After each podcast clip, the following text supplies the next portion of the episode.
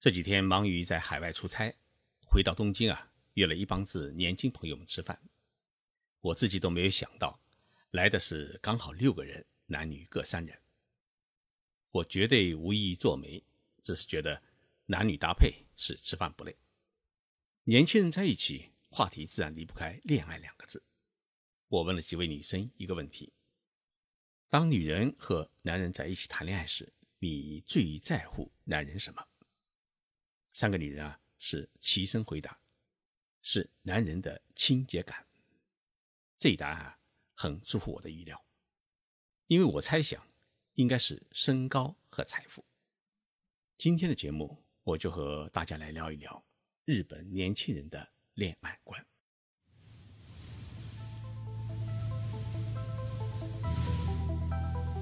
任你波涛汹涌，我自静静到来。静说日本，冷静才能说出真相。我是徐宁波，在东京给各位讲述日本故事。这一顿晚饭吃了三个多小时，这一群日本年轻人是七嘴八舌，给我提供了一个很好的社会调查的机会。今年二十八岁的池田小姐已接近胜利的临界点，似乎有过受伤的经历。谈起男人来啊，是满腹怨气。他说啊，以前总以为不收编夫的男人是很帅气，真的成了自己的男朋友以后啊，发现脏是天敌。挣钱多少啊倒是无所谓，我自己也在上班，头发一天不洗啊，油腻腻的，胡子拉碴的，碰到脸就难受，尤其是脸油晃晃的，看到就恶心。到了晚上不洗澡不换内裤，是绝对不会容许他碰。一个清洁的男人。给人是一种健康与青春的感觉，在一起啊就会有好心情。这跟男人喜欢漂亮的女人一样，这是林奈小姐的总结。听着这三位女生的话，我一直在下意识地摸着自己的胡子。记得今天早上是刮了胡子，没有想到到了晚上已经长出了不少。当然，这三位女生的眼睛啊一直盯着前面三位男生，压根儿就没瞧我这个老男人一眼。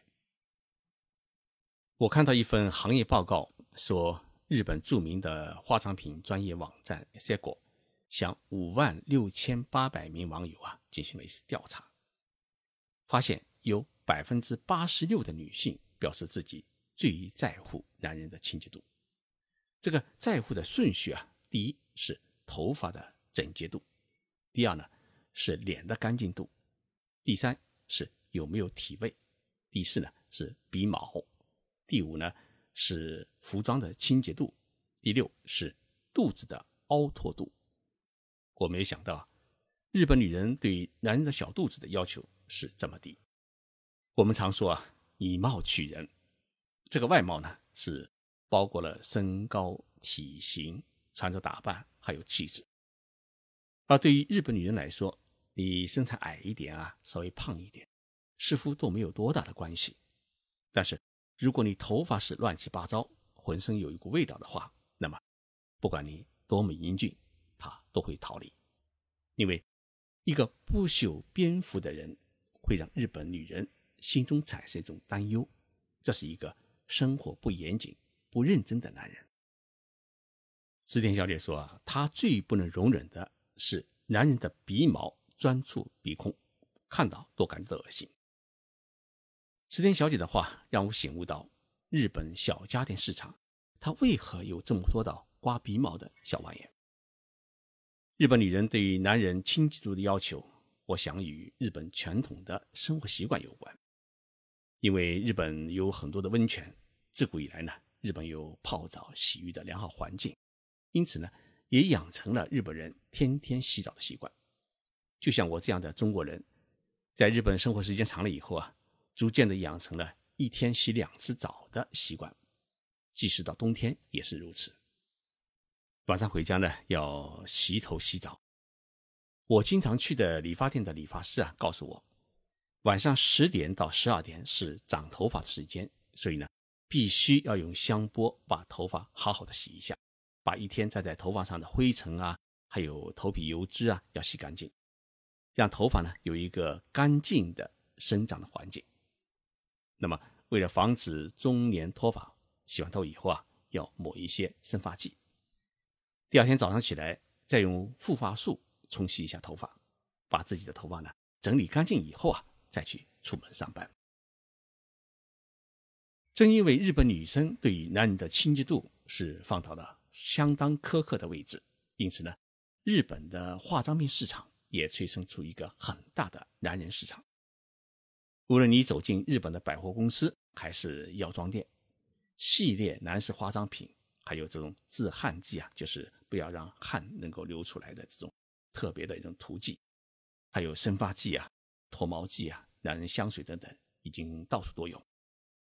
富士经济研究所的一个市场调查报告说啊，二零一六年日本男士化妆品市场的销售额已经超过了两千亿日元，而且每年是以百分之十八以上的增长率在成长。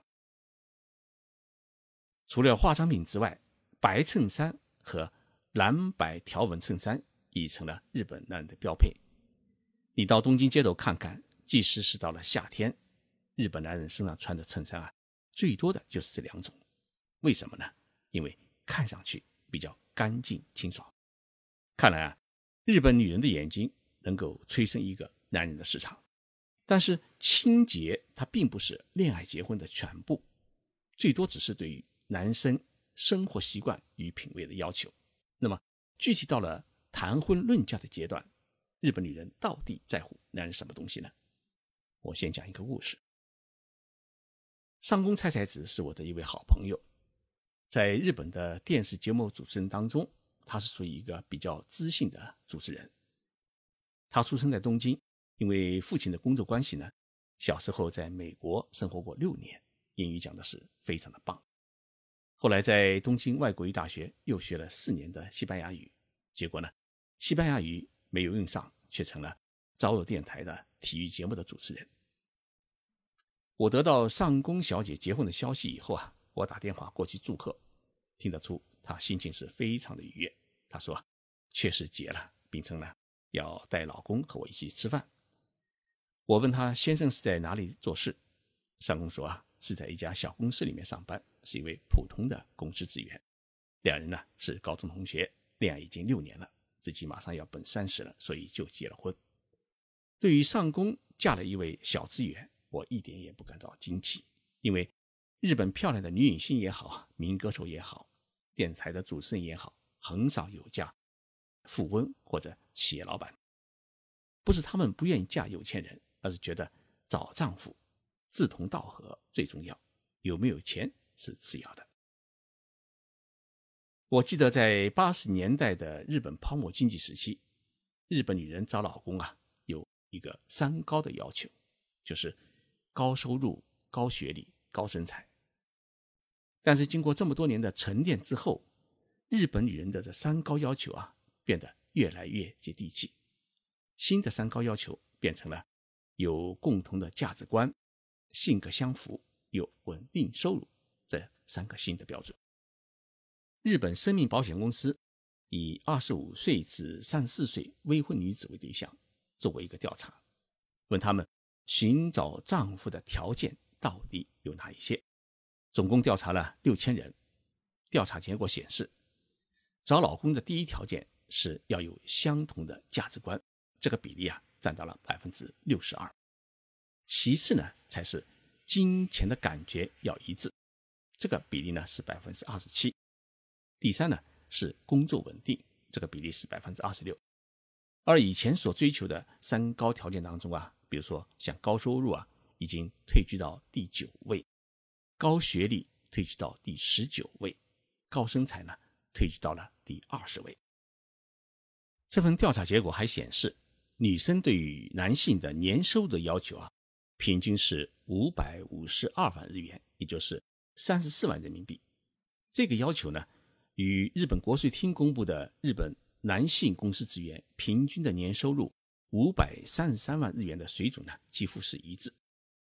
也有女性提出，如果真的相爱的话，对方哪怕只有一半的收入，也就是两百七十万日元，也不在乎，只要能过生活就行。在有关结婚可以获得莫大的财产和结婚可以过上自己想过的生活的选择当中，只有百分之三十三的人选择了财产，而有百分之六十七的人选择了过自己想过的生活。